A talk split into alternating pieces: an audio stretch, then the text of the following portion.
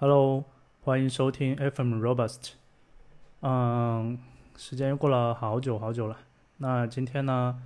嗯，趁着就是年终的这样的一个时间点，然后再来做一期 Robust。我是，嗯，那今天的这个话题是低代码平台。嗯，在聊这个话题之前的话，简单的讲一下就是这个话题的一个背景。嗯，在去年的呃，应该是七八月份开始，然后呢，我就呃在公司内的话去嗯嗯做了一些呃相关的一些工作，然后呢呃现在的话在腾讯内部的话有一个叫做低代码的叫做什么 low code 的这样的一个 O team。也就是一个开源协同的一个团队，那这个团队呢，专门来去做一些和低代码相关的工作，嗯，去，当然，其实低代码这个事情的话，在呃过去的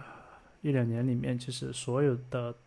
公司呢都有团队呢在去做，所以也不是一个呃秘密或者说是一个什么就是这种发力的地方，呃，那。低代码这件事情的话，在呃过去这两年的话，其实它呃衍生出了很多的一些话题。那有一些的话，我觉得是呃有点偏的；那有一些呢，啊，我觉得是呃未来的一个趋势，或者说是未来在编程领域的一个重要一级。那今天这一个这一期的节目呢，就来聊一聊我所看到的低代码。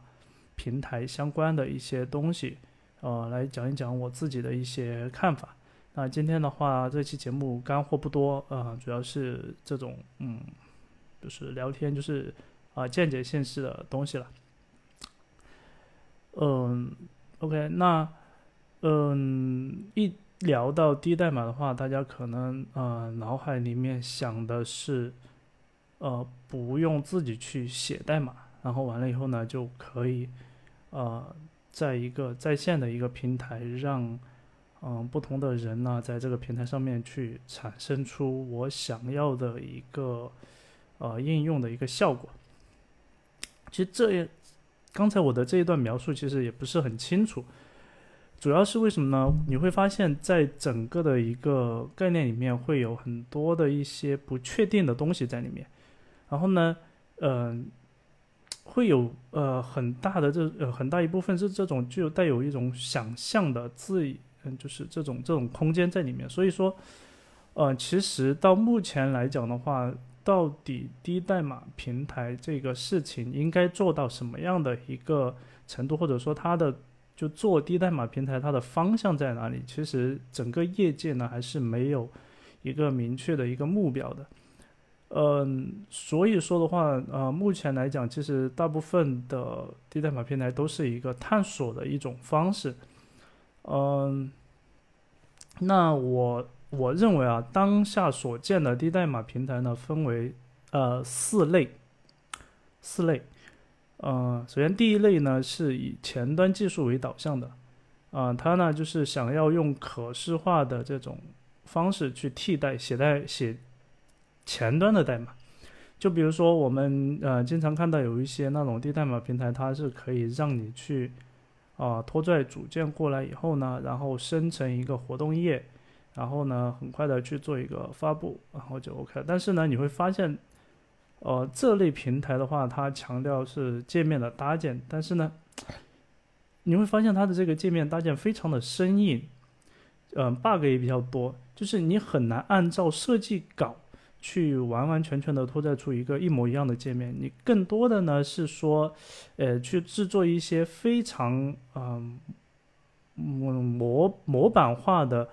一些呃很很生硬的一些界面，就比如说那种就是什么呃某一个商品发布了，或者说一呃我要做一个文章，然后这文章里面呢一大堆的这种啊这种这种啊推广链接。之类的类似这样的东西，那你去使用这样的一个呃低代码平台的话，你会发现它的整个的一个使用过程的话，有点类似于就是我们很多年前用的那个 Dreamweaver，就你可以通过可视化的方式呢来去写一个前端的界面，但是呢，它比 Dreamweaver 呢还要更稍微更更更更往前一点，就是它可以，它首先它有一些已经有的一些组件。其次的话，它是可以直接在平台上面去发布的，然后发布完以后呢，给你一个链接，你外边的人就访问这个链接，然后就可以做做一些，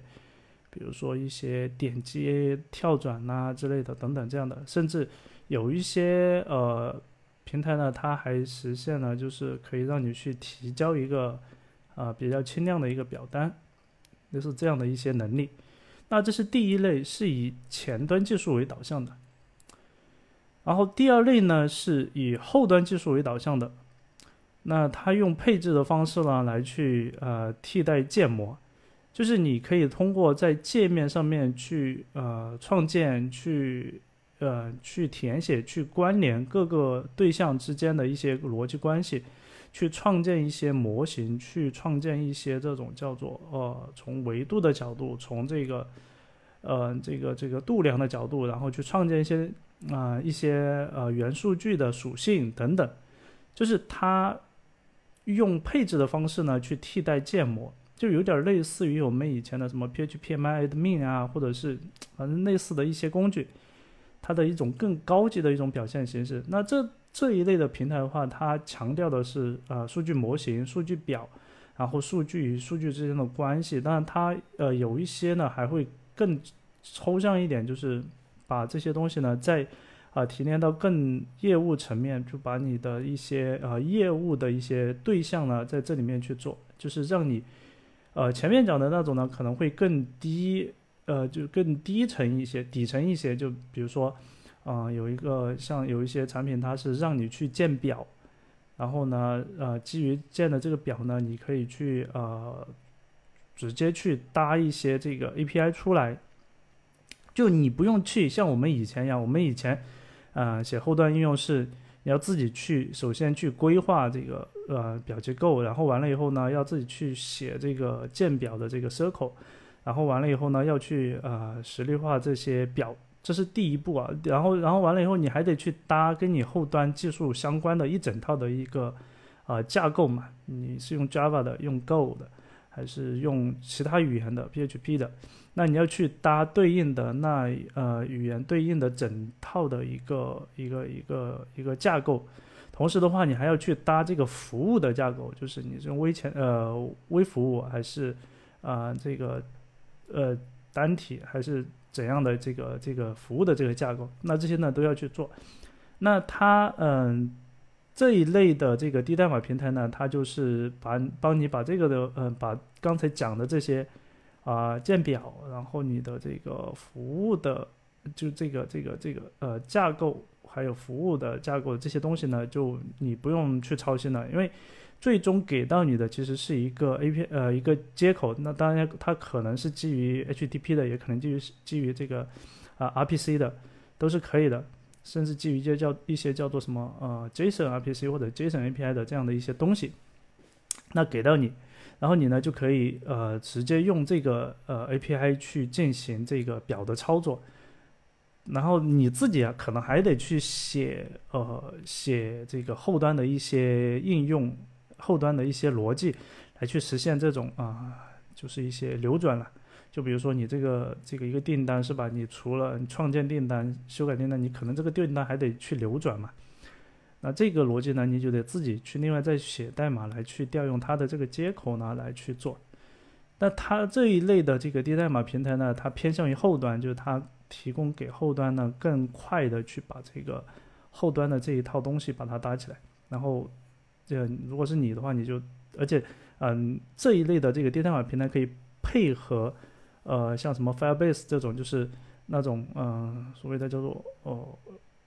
呃，云平台或者是呃云函数啊，或者说是呃很类似的这种像呃亚马逊的 Lambda 等等，像类似这样的，就是你你不用自己再去搭一个呃你的这个环境，因为我们其实我们现在的整个这个云服务的这一套的架构的话，已经呃分布式的这些架构也好，已经是非常主流的，就是其实都可以很快的直接去用，而不需要你自己再去搭。所以说的话，这是呃以后端技术为导向的一类。呃，然后第三类呢是以呃轻表单为导向的，啊，也是目前来讲是主流的呃一个低代码平台的模式。那这里的主流主要是讲是呃比较多，市面上比较多。那一般呢，它包含表单的搭建，然后包含流程的一个搭建。那其实主要是这两块，当然它里面还会有一些穿插的一些其他的一些能力，比如说这个呃权限的控制啊，还有一些这个呃数据源的一些配置啊等等。但是它其实主要还是围绕这两个东西来去做的。那这两个东西呢，它为什么为什么就是现在主流的这些像什么呃清流啊，呃什么简道云啊等等，其实我在呃之前的那个节目里面有聊过。有这有聊过这些，啊，有聊过，其实有聊过低代码相关的内容。那呃，它有了这两个东西以后，它就能够，嗯，基于这两个东西去围绕你的一个，呃，一个一个简易的一个业务呢，来去做一些事情。就比如说，一个就是我是一个外卖小店，对吧？那我呢，可以就是去。很快的去搭一套这个东西出来，然后呢，来去，呃，让我这个小店里面的这几个员工每天呢，去把自己就是做的东西呢，把它录录进去，录进去以后呢，然后我会去上面去做一些呃浏览啊，去查看啊等等，然后我还可以基于这个东西来去做一个，比如说某一个人要请假，那他得经过我的一个审批，对吧？那我可以做一个表单给你，你要请假的话，你得。这个通过这个表单，然后来请假，然后我呢来审批你这个表单，然后审批了以后呢，你才能够真正的去去去休假。就他的一个目标的话，就是通过表单让客户去解决一个比较呃一些比较简单的一些业务流转的问题。但是这一类的低代码平台化，它是没有办法去解决较为复杂的场景的。实际上，我个人认为啊是比较呃鸡肋的，它。更像是一种产品的一种原型，它没有办法做做得很开。嗯，为什么呢？因为嗯，就这里面它有一个点，就是我们嗯前面讲那个后端技术为导向，就是在后端的后端技术为导向的那一种低代码平台上面，你开发者还可能还可以自己呢再去呃再去写代码来去调用它的接口，然后来使。因为对于他来讲，对于那样的一个平台讲，他他他的每一个呃对象，你可以认为是静态的，就是你想要让它动起来，你得自己写代码去让它动起来嘛。那这一类就是以轻表单为导向的这一类呃低代码平台呢，它是帮你把这一层呢也再去做，它其实它比上面那一类的话，它高级了很多。但是呢，这个高级里面呢，它又没有办法做到，就是说能够覆盖全场景，不能，它没有办法做到，就是任何的一个业务的一个呃情况呢，我都能覆盖到。但因为嗯，to B 类的一些业务的话，真的是千变万化，你你是不可能去覆盖到的嘛。所以说这一类表单呃轻表单为导向的这一类低代码平台的话，它因为你它也不是给呃这个。开发人员去用的，但是呢，你给那些管理者或者是运营者去用的时候呢，你就会发现，使用的这个成本呢特别的高。他们，而且这里面有很多东西，它也是基于那个开发的一个思维去做的。就你如果是自己去搭这些东西的话，你会发现搭了半天以后，突然遇到某一个点上面，你没有办法实现。那完蛋了，我前面花那么大的力气搭起来的东西，我都是其实都是做的无用功。所以，呃，这一类的话，我个人认为啊，这一类的平台虽然目前来讲，其实是市面上主流啊，就各种呃低代码平台，他们以此为一个一个一个一个契机，然后去融资啊等等，就有一些平台还融资融的特别多，就给人的感觉是一个啊一个风口一样的。但是呢，我个人认为是其实是，就是如果你没有找到。真正符合用户使用场景的这种方式的话，我觉得到后面是会比较鸡肋的，就是可能就就是一个原型，就是一个呃低代码平台一个初级阶段。那最后一类低代码平台就是以产品为导向的，就是把上述的所有类型呢囊括其中，形成一个比较全面的 SaaS 加 PaaS 的服务。呃，既可以提供给开发者用呢，同时也可以提供给一些企业去使用。那它呢是这个低代码的一个高级的形态。呃，那其实现在市面上呢已经有这样的呃一个一些产品的一些形态存在了，而且在国内的话是竞争其实也比较激烈，但是呢就只有那么呃两三家是做的是比较好的，而且这个口碑也比较不错的。那为了避免是这个恰饭的这个嫌疑啊，我就不在这里去呃详细的指出，你可以去大概了解一下，就是呃这个市场就是国内的这个低代码啊 SaaS 平台或者是一些这个叫做 CRM 的一些这种平台，就是低代码的 CRM 的一些平台，然后来去啊去去找到对应的那些产品，看看他们是什么样的一个形态。那我觉得这一类呢，是它是以产品为导向的，嗯，它的目标呢非常的明确，而且一般来讲的话，我去看了这几家他们的这个产品，他们都是以一个垂直行业为切入口，就是它不是给你提供一个通用的平台，而是它，呃，他们的平台上面他们会给你一些解决方案，就比如说你是做房地产的，你是做啊金融的，你是做这个教育行业的，你是做。哦哦，做做做做一些什么电商行业的等等，就是它是针对不同的行业呢来去出这个行业比较呃比较比较垂直的一类这个平台。但是当当然我我从技术的角度讲啊，我觉得他们的底层的这个技术的平台的搭建呢肯定都是一样的，只是说他们为了去以产品为导向，为了去嗯把这个市场。呃，就从这个市场的角度去去把这个产品规划好呢，他们是从这个垂直行业的角度呈现出他们的产品，就是他们嗯会有很多的这个这个这个行业的解决方案，而不是说给你一个呃通用的东西你自己去搭吧，他们是会比较有明确的一个一个一个一个行业的一个这种业务的东西在里面的，就是他们已经把这一整套东西已经打包成一个 SaaS。给到对应的呃呃这些企业去使用了，而且的话呃他们的这个采购的价格呢也是相对比较高的，就可能就不是那种前面讲的什么一个呃一个外卖小店啊等等这种这种企业它能够采购的，可能而是一个就是比较相对来说规模是反正中等以上的企业吧，它。它需要有一个呃一个一个在线的一个 SaaS 去去去给它提供更高效的一个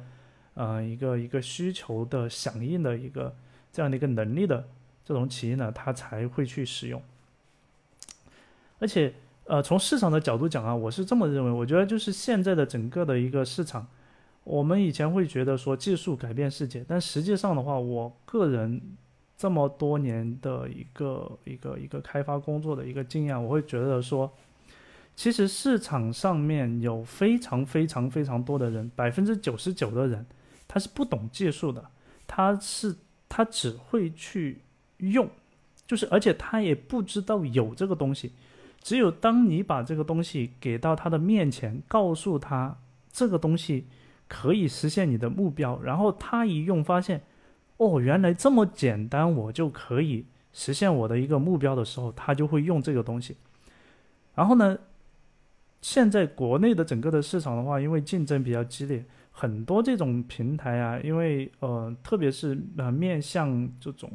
中小或者是个人用户的这样的一个一个一个一个产品的话，其实很难做下去，因为很多都要做免费，然后。通过前期的烧钱，然后来积累用户以后，形成一个垄断的一个局面来做。但是呢，呃，类似的这个低代码平台的这一类公司的话，他们的整个的一个建设其实成本非常的高，前期的投入的这个研发的成本呢非常的高，所以说的话很难去呃去做到一个免费的一个服务，所以基本上都是针对就是说中等以上的这个企业呢去提供服务的。所以说，呃，就目前来看，整个国内的这个，嗯，这个这个领域，就是能够把低代码做成，呃，SaaS 加 PaaS 这种打包服务的这种能力的，其实真的不多，而且能够做好做长久的也是不多。我相信未来的话，在这个领域还，呃，真的会形成一个，就是像比如说以前的这种什么打车。行业一样的，就是它会形成呃一家独大，或者说一家独大，然后附带了一两家，呃相对知名，其他的那些都会慢慢的呃消散。就是像我前面提到的第三类这个以轻表单为导向的，我很难想象他们的用户在哪里。就是我自己去用的时候，我发现我我。很难用他们的这个平台搭出我想要的一个应用出来。那这一类以产品为导向的呢，他们最终呢就是要提供给到你的是一整套的一套，呃，就是软件的东西，就它是一个 SaaS 的一个平台嘛，提供给到你的是一个整个的软件。那它既要覆盖到你的后端，也要覆盖到你的前端。所以说，其实这里面呢，就是呃会。技术含量会比较高，然后你的建设的周期的话，其实也比较高，所以我看这些呃公司他们的整个的一个建设，其实也是跨了比较大的一个时间跨度，不是一年两年就能建设起来的，可能他们已经蛰伏了有五六年了，然后才能做出当前的这样的一个情况，但实际上我后面还会讲。呃，他们目前的这个产品形态呢，虽然我觉得是 OK 的，但是还没有起到一个颠覆的一个，就颠覆，就是我想象中的一个 模式，就颠覆性的一个模式。那低代码平台它的一个颠覆性的模式是什么呢？我想了很久，我觉得 要从不同的角度去思考。从我自己的角度去思考的话，我会站在呃开发人员的角度去思考这个事情。呃，站在市场的角度来讲的话，我会去思考说谁需要用到呃这一类的呃产品，然后他们应该是以什么方去方式去使用？是呃他们随便派一个人来去基于这个低代码平台，然后就把一个系统搭建出来呢？还是说以外包的形式，就是我想要一个什么东西，然后我向你低代码平台提供一个需求，然后至于你低代码平台上面跑的是什么，呃，是哪些人在这个上面去跑，他不关心，还是说是呃，就是他这个低代码平台是以呃以提供服务的形式，它并不是呃提直接提供给企业，而是说我对于我这个。呃，服务公司来讲，我是用低代码平台来为你做的服务，然后对于客户公司来讲，他其实是不知道有低代码平台这件事情的。就是我觉得我会从这这这几个角度去思考。那其实我个人认为啊，就是从开发者的角度，然后再配合上呃，就是刚才讲的从这个呃客户的角度来去。去去想的话，我会觉得说，可能低代码平低代码平台它的一个嗯最最高效的一个运作方式呢，是作为呃程序员的一个开发的一个平台来去使用，就是在低代码平台上面跑的呢，它其实就在上面去工作的人呢，其实他还是程序员，只是说呢，他他们。从以前用编辑器来写代码，用各种这个呃运维工具来去嗯搭自己的这个服务的这个方式呢，切换到了在这个低代码平台上面去使用这个呃编程的思维来去搭建整套应用，然后呢把搭建出来的这个呃运用应用呢直接打包给他的这个目标客户。来去使用，我觉得可能呃最终的一个形态应该是这样的。我觉得这种形态才是具有我所讲的，就是啊具有一定的颠覆性质的。嗯，从这么几个角度去讲这个颠覆，首先呢是呃让编程的门槛降低了。就是你以前写代码的话，你起码得会一门编程语言，是吧？就比如说我们写前端，我们得用用这嗯 JS 或者是用 TypeScript，对吧？但是呢，如果是呃，当我们的这种低代码平台的这种开发模式流行开来以后，那大多数情况下就可以不需要知道一门编程语言，就是。面对一些就是常见的需求，或者说是，呃，不超出啊常见的这种编程逻辑的一些东西的时候呢，它是不需要超出这个，就不需要自己去写底层的这个代码的，它只需要去基于低代码平台所提供的这种啊逻辑来去实现自己的目标。当然，这里面并不代表着说你不需要对编程一窍不通，就是。因为低代码平台，它其实，嗯，从这个低代码平台本身的这个表象来看，它其实还是以这个编程的概念和方法呢来去构建的，所以你还是需要有这个编程的思想、一些概念、方法等等，以后呢来去使用这低代码平台，你才能够使用的更顺。如果你是一个纯粹的一个，嗯，就是这个编程小白，然后呢，你比如说你是一个秘书，然后我丢给你一个低代码平台。你，就前面所讲的，就是比如说有一些轻呃那种那种活动页是吧？那种啊，我拖拖几个几个几个组件过来，OK，然后我点发布，它也不需要什么就是就是这种数据层面的交互嘛，啊发布，然后呢，那组件上面可能有一些是那种链接到某一个什么商品的一个活动链接，对吧？那你只是一个都这种纯粹的这种界面的话，OK，你是一个小白，那是可以搭出来的。但是，假如说他需要有去指明说，呃，我在某一个情况下面需要去啊流转我的这个业务，然后流流转的时候呢，他需要去验证我这个这个这个这个业务过程中的这个这个东西，它是不是符合某一个条件？如果符合某一个条件的话，我需要去拉取某一个啊数据源回来以后做一个对比。然后根据这个结果呢，来去执行某一个事情。你看，就这么一描述，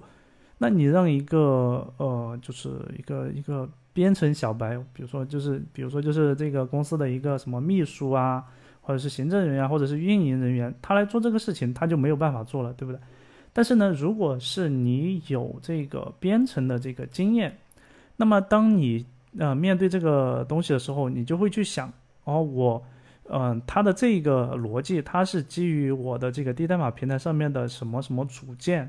然后什么什么的一个呃东西，然后来去做的，那你就可以啊，赶快到你的这个平台上面去啊，按照这个低代码平台上的规则呢，把这个逻辑把它给搭出来，然后呢，有的地方可能甚至可能你还得写一点代码，对吧？就比如说是一些就是很简单的什么 if，你得在它干啥干啥干啥，else 你得干啥干啥干啥，就是。但是就它可以就可以，嗯，就是你必须得有编程方面的一些思维，你才能做。所以现在我们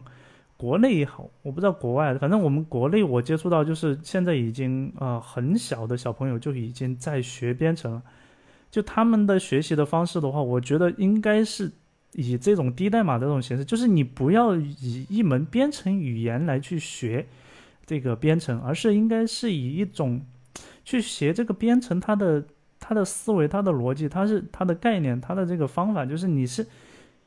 你是在做编程，而不是在写代码。那所以我们现在国内的这些小朋友，他们等到他们以后长大了以后，他们不一定是从事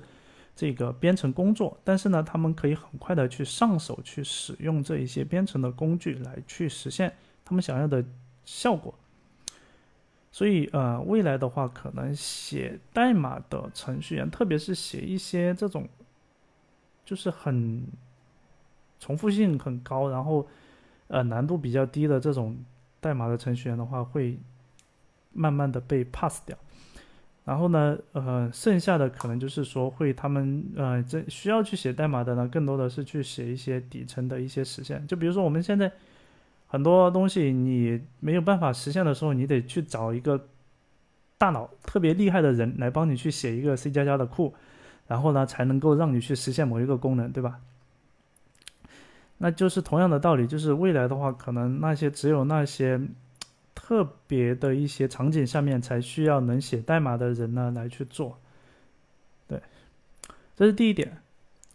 然后第二点的话，我觉得是说，呃，低代码平台它可以让管理人员、产品人员、啊运营人员、设计人员啊都可以参与到其中，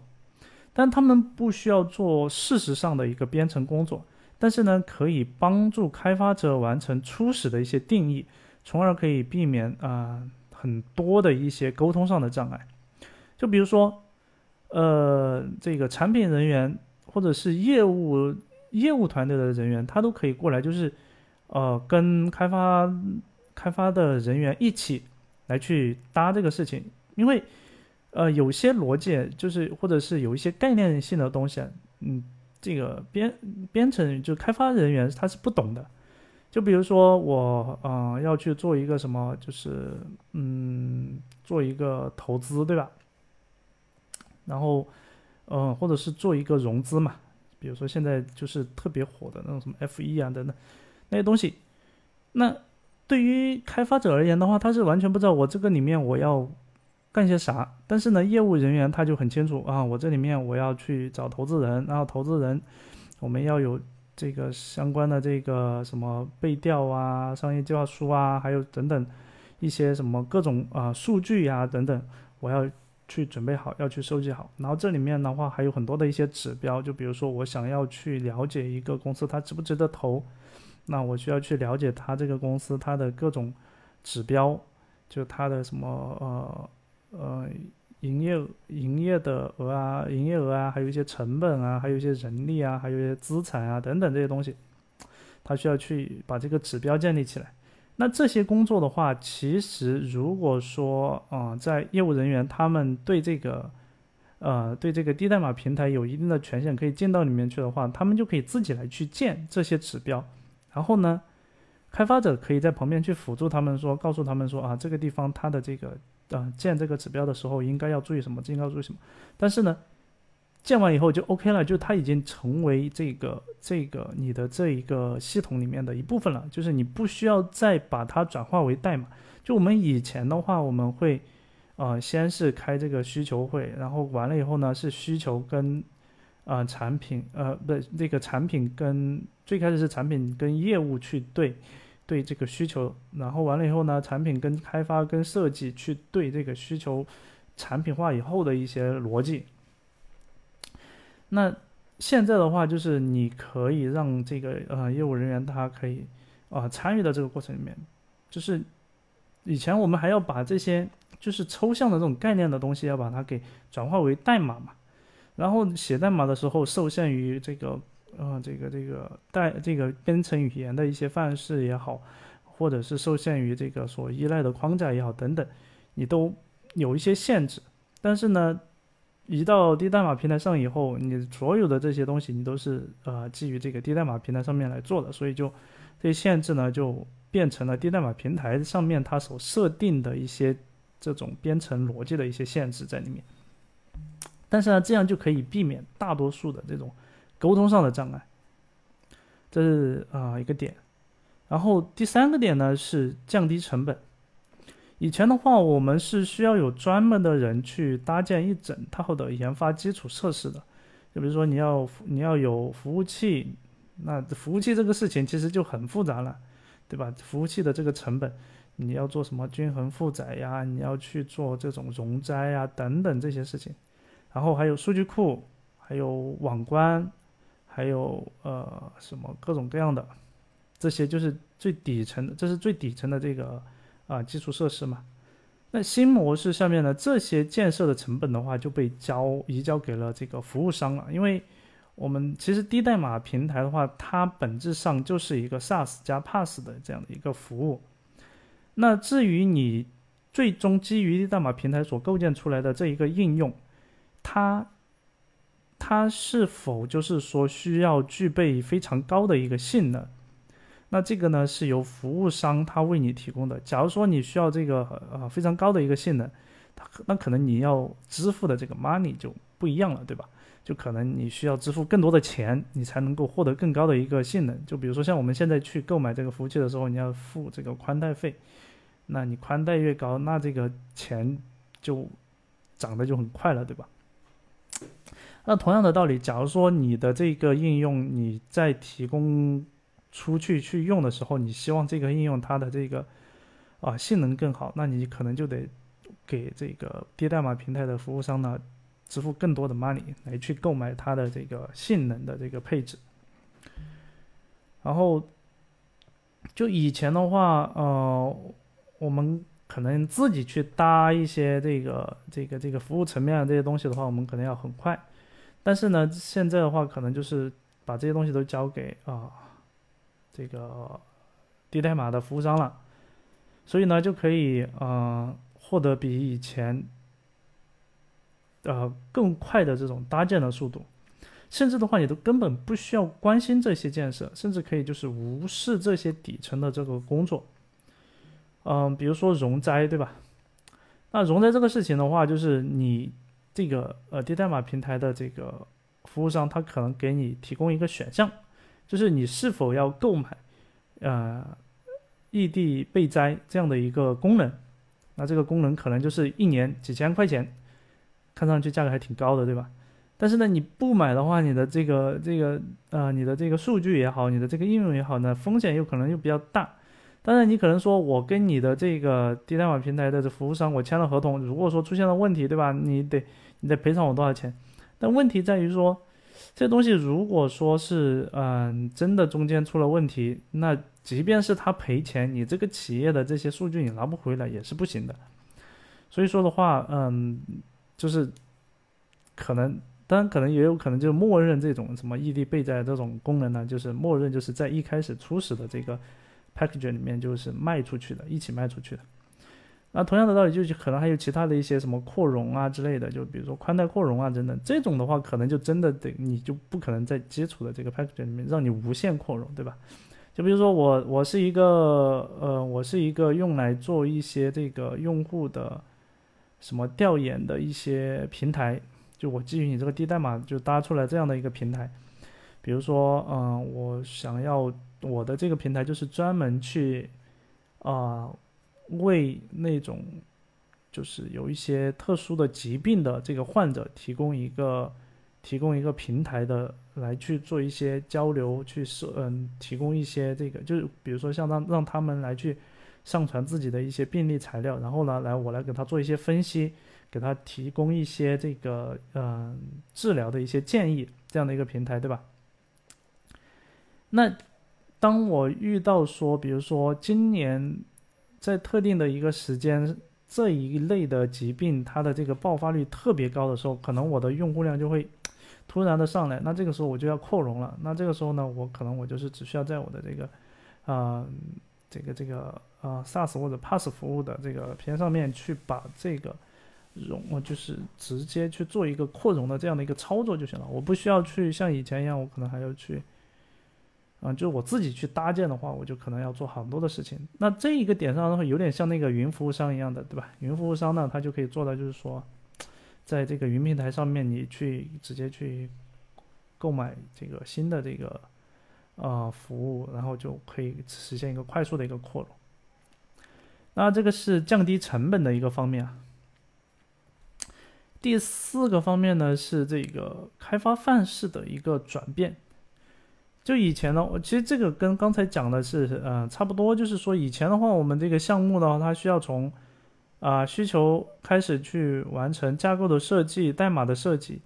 然后来写代码，然后来去实现这一整套的一个应用的这个逻辑。但在新方式上面的话，你只需要集中精力在如何表达我的设计。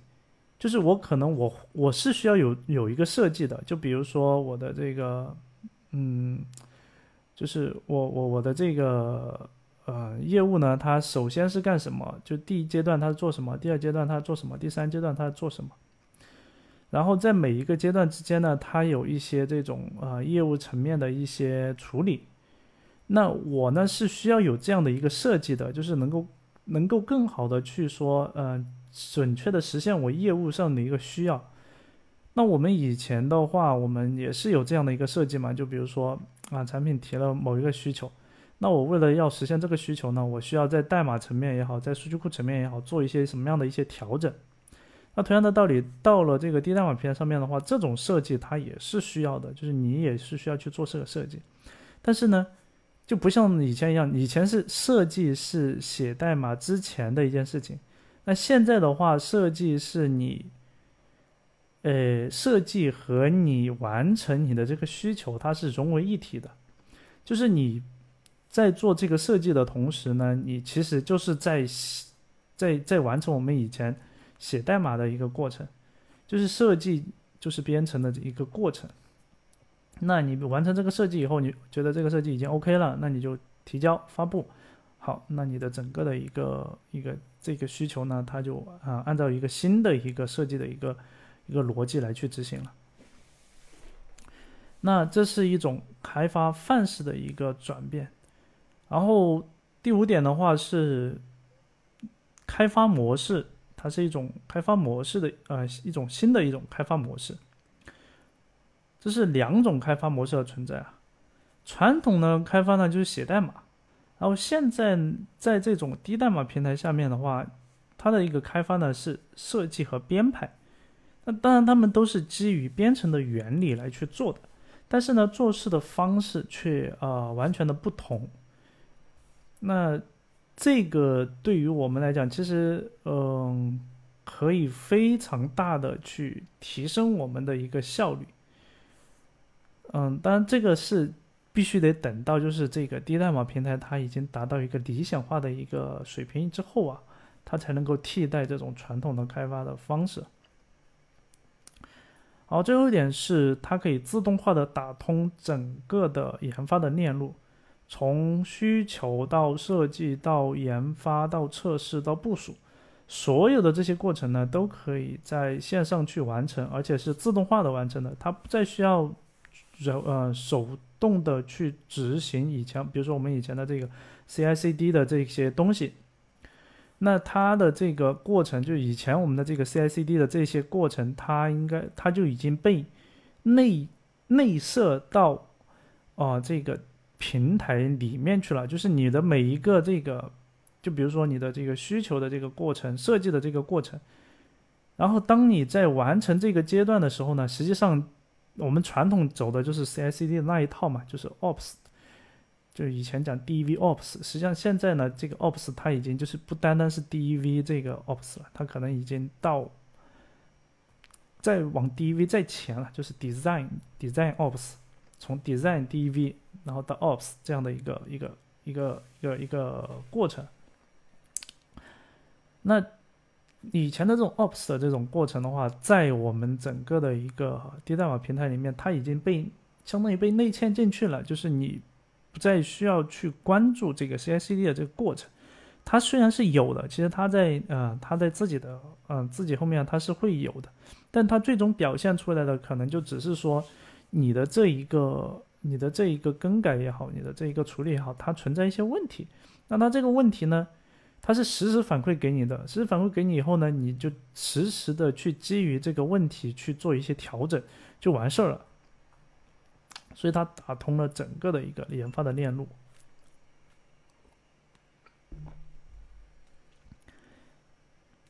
嗯，那以上呢就是我认为就是低代码平台对于传统的开发模式的一些，呃，嗯，具有颠覆意义的一些方面。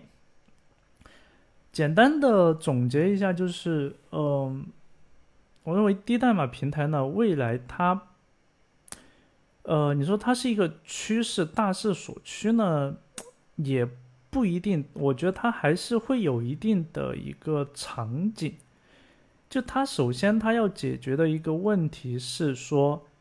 这个组织、这个公司、这个企业它的一个研发的资源不够，然后呢，它可以基于低代码平台来去。实现一个降本增效的这样的一个呃功能，呃一个目标。所以，我觉得低代码平台，你说也完全去取代传统的开发的模式的话，我觉得也不是啊特别的现实。但是呢，呃，可以取代百分之五十，我觉得是 OK 的。就是目前我个人接触的，或者是我觉得，嗯，两嗯，就是接触到的一些东西，我觉得现在整个市面上的开发，特别是前端开发呀。呃，很多的这些开发都是在做重复的工作，所以这一类的工作，而且重复且简单，就是无脑无脑去做就行了，对吧？这一类东西呢，其实对于企业来讲，它啊的成本相对是比较高，同时呢，呃，产出的东西呢，其实比较标准化，比较就是我就没必要嘛。简单点就没必要，没必要花那么多人力、精力和和这个资源去做这件事情。那如果是有低代码平台的话，我不管是呃我公司自己的人去用这个低代码平台来做也好，还是说我的公司直接把我的这个需求提供给低代码平台，让他们的人来帮我去，就他基于低代码平台帮我去把这个事情做了也好，它都是很快的一件事情。就是不需要那么的，呃，从你招聘到你去，呃，去搭搭这个基础的一些架构，然后搭服务，然后再来写代码，然后再来做这种产品的迭代等等，这工作都不需要。他一上来就是，首先，嗯，确定我要以什么样的这个方式来去去做这个做这一个产品。那如果是想要找到那个，就是比如说我是一个我是一个这个低代码平台的服务商啊，然后呢我有一个部门专门就是帮我的客户去解决解决这一类的需求。那每当有这个客户过来跟我去对接的时候呢，我就派出这个部门的呃某一个小组的人去跟他们去对接，去梳理他们的需求，根据他们的需求呢，可能让他们那边派一两个人过来。然后大家对照着这个需求，然后在这个低代码平台上面拉拉拉，啪啪啪啪啪，拉 OK，是不是这样？OK 是这样的，那我们就发布测试一下，好，没问题了，上线，那这个这个事情呢就结束了。然后过了呃几个月以后，哎，对面说我的这个需求变了，然后呢，我这个公司我就说没问题，那嗯给我五十万帮你改，好，OK，那就把这个。产品呢，通过这种方式呢，再次去做这个迭代，就结束了。就这样的一个方式的话，它可以省掉很多，就不管是对企业也好，还是对开发者也好，还对嗯，反正可以省掉很多很多东西。但其实从另外一个角度讲，对我们现在的整个的一个就就国内的这个就业形势来讲啊，这种平台的话。如果说真的实现了像我说的那么的好的话，那对于我们的这个就业者来讲，还是一种伤害。因为毕竟，其实，嗯，虽然虽然就是，呃，它是对企业讲是确实是降低了很多的成本，但是对于我们普通人来讲的话，我就是靠这份工作来去，嗯，养家糊口的，对吧？那以前的话，可能做这一类工作，我只要用我。的一些基础的一些能力，我就可以 hold 住，然后就可以，对吧？就每个月呢，都都都可以获得这样的一个稳定的收入。那现在你这个东西上来直接把我干干死了，那我对于我来讲，我可能我就是，啊，我我我后面因为我的所有的投入可能都在这上面了，我后面我该干嘛去，我就不好整了，对吧？所以这个其实对于我们目前来讲的这个这个这个呃从业人员，其实应该。去思考，就是我们自己本身的一个嗯价值在什么地方？我们可能去应该去探索更多的一些可能性。就比如说，其实现在人工智能呀，还有这个呃 AR、VR 啊等等这些领域，就是全真的这个领域。现在不是讲这个 Web 三点零嘛？我们啊后面。搞一期专门来聊这个 Web 三点零的这一个整个的一个技术的体系，哎，那些商业的体系我是不了不了解，但是我觉得技术的体系我已经了解的差不多了，到时候可以跟大家来去更详细的去聊一聊，因为以前其实有有点过，但是点的时候呢，就只是说，呃，以一个概念的形式来去聊，那后面呢，可能是以技术点的形式了，来去把整个的一个三 Web 三点零的一个架构体系呢，把它给讲一下。哦，还有一个点啊。还有个点就是，其实刚才有讲到，就是打通整个的一个研发链路。其实对于我们企业的这个应用来讲的话，它比那种就是就前面讲的什么清表单呀、活动页呀等等，其实都复杂了很多。就我要解决一个业务场景的时候，比如说呃现在的这种嗯 CRM 系统，它叫做客户管理系统嘛。它其实要管的东西有很多，而且这里面有很多的逻辑在里面。嗯，同时的话，每一个应用它的这个交互层面的东西呢，它也想做到不一样，因为不同的企业它有自己的这个企业的文化在里面，它的这个想要做的交互的不一样。所以这里面这个打通里面啊，还有个点就是从设计到嗯到产品这个过程，它也是需要去打通的。那我自己的话是认为说，嗯，现在来讲的话，其实市面上那种，呃，前面其实讲讲那个，呃，讲那个低代码平台的几类，那这里面的话，啊，有延伸出来还有一种啊，就是，呃，设计稿转码这个东西，就是我以前，嗯，那我们低代码平台呢，它是，啊。以开发的思维来去创造一个平台，让你可以在这个平台上面去创造自己的服务和应用。那从另外一个角度来讲，就是我对于我企业来讲的话，我其实是可以去做设计，然后我做完设计以后呢，我想要把这个设计把它转化为真真实实的一个服务或者是应用。那这个事情呢，就会会会牵扯到就是另外一个话题，就是设计稿转码的这个话题。那设计稿转码的话，其实在整个的一个链路中呢，就前面讲的，就从需求到设计到研发这个链路中嘛。其实这个设计稿，它在我们整个的一个产品的这个研发生命周期里面，它也是一个环节。就从设计稿到代码，然后到最后的这个产上线的产品。它其实也是需要呃参与到这个过程里面去，所以我认为，呃，这个低代码平台的话，我们的传统的认知是啊，我们去让让让，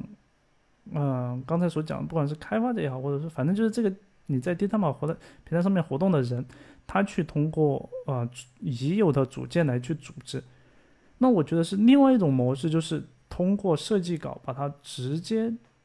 通过呃 AI 识别和一些人工的一些小的调整，来去直接去成呃变成为我们这个低代码平台上面的啊这种这种啊页面的这个布局和交互的东西。也就是说，我们有了一批的这个呃这个设计稿，那通过这个设计稿呢，通过这个平台呢，直接把这个设计稿变成我们的一个应用。然后呢，这个应用当然你从设计稿变成应用的这个过程之后呢，其实这个应用它是死的，因为它没有跟这个数据去对接嘛。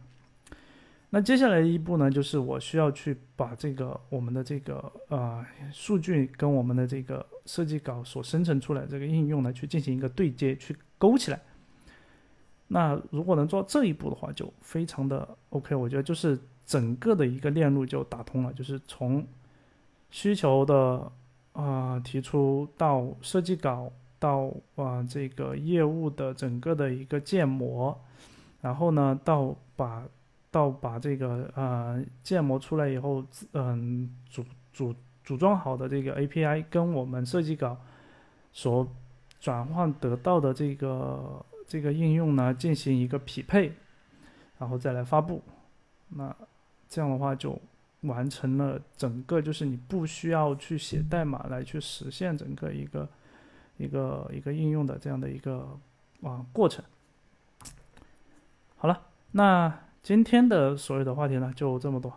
啊，我本来觉得可能会讲的比较，就是其实内容不多嘛，我感觉可能讲的不不会很长，但是呢，一不小心呢，又快一个小时了，啊，非常抱歉，非常抱歉。那鉴于我这么久又出了一期，对吧？那希望你能够呃点个赞啦，关注一下啦，然后分享一下啦。那嗯，我后续呢会呃慢慢的去总结一些我自己在这一两年里面的